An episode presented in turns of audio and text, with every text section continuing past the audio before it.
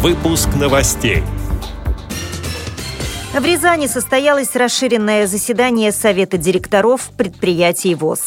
Минстрой России обсудил проект постановления правительства РФ об утверждении требований по приспособлению жилого помещения с учетом потребностей инвалидов.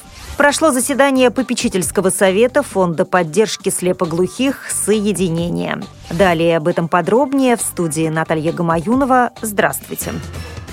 В Рязани состоялось расширенное заседание Совета директоров предприятий ВОЗ. В совещании приняли участие президент Всероссийского общества слепых Александр Неумывакин, члены Центрального правления ВОЗ Николай Сарычев и Михаил Смоленинов, председатель Рязанской региональной организации ВОЗ Марина Пронина, генеральный директор предприятия «Юг Интерпак» Владимир Лютиков, генеральный директор Симферопольского учебно-производственного предприятия «Крымпласт» Любовь Куденко. come。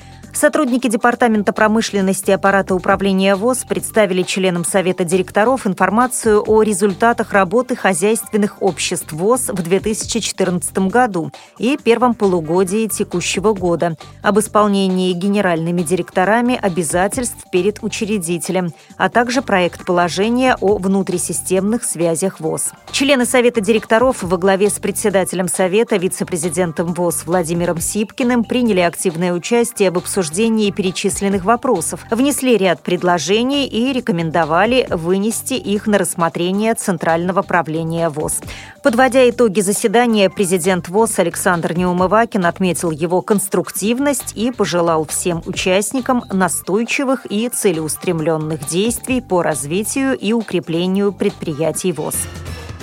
Минстрой России обсудил проект постановления правительства РФ об утверждении требований по приспособлению жилого помещения с учетом потребностей инвалидов с представителями заинтересованных общественных организаций, профильными ведомствами и застройщиками. Совещание провела заместитель министра строительства и жилищно-коммунального хозяйства Российской Федерации Елена Сеера, сообщает сайт лента.ком.ру. Проект постановления устанавливает обязательные организационные организационные, инженерно-технические, правовые и иные требования по приспособлению жилого помещения с учетом потребностей инвалидов. Требования будут распространяться на жилые помещения инвалидов и семей с детьми-инвалидами. Документ содержит общие нормативы к обустройству прилегающей территории, входных площадок, внеквартирных коридоров, дверей и проемов. Отдельные указания прописаны по приспособлению жилого помещения. Проект также предполагает возможность реализации реализации дифференцированных требований с учетом потребностей инвалида и оценки возможности приспособления жилого помещения. Все участники совещания выступили с принципиальной поддержкой проекта постановления. Теперь его должны согласовать соисполнители Министерства труда и Министерства финансов России, которые внесут предложения по поиску источников финансирования на данные мероприятия. Добавлю, что в совещании приняли участие представители Всероссийского общества глухих, Всероссийского Всероссийского общества инвалидов и Всероссийского общества слепых.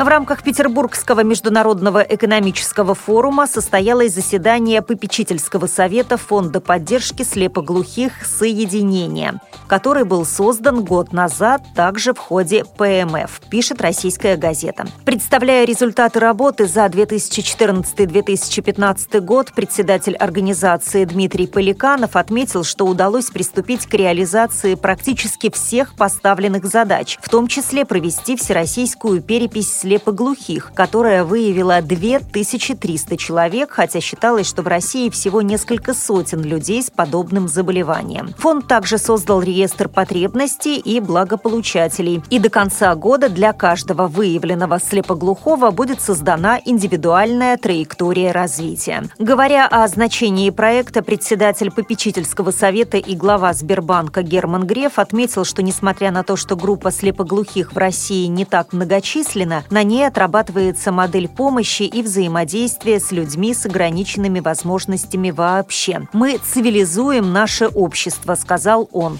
С этими и другими новостями вы можете познакомиться на сайте Радио ВОЗ. Мы будем рады рассказать о событиях в вашем регионе. Пишите нам по адресу новости собака ру. Всего доброго и до встречи!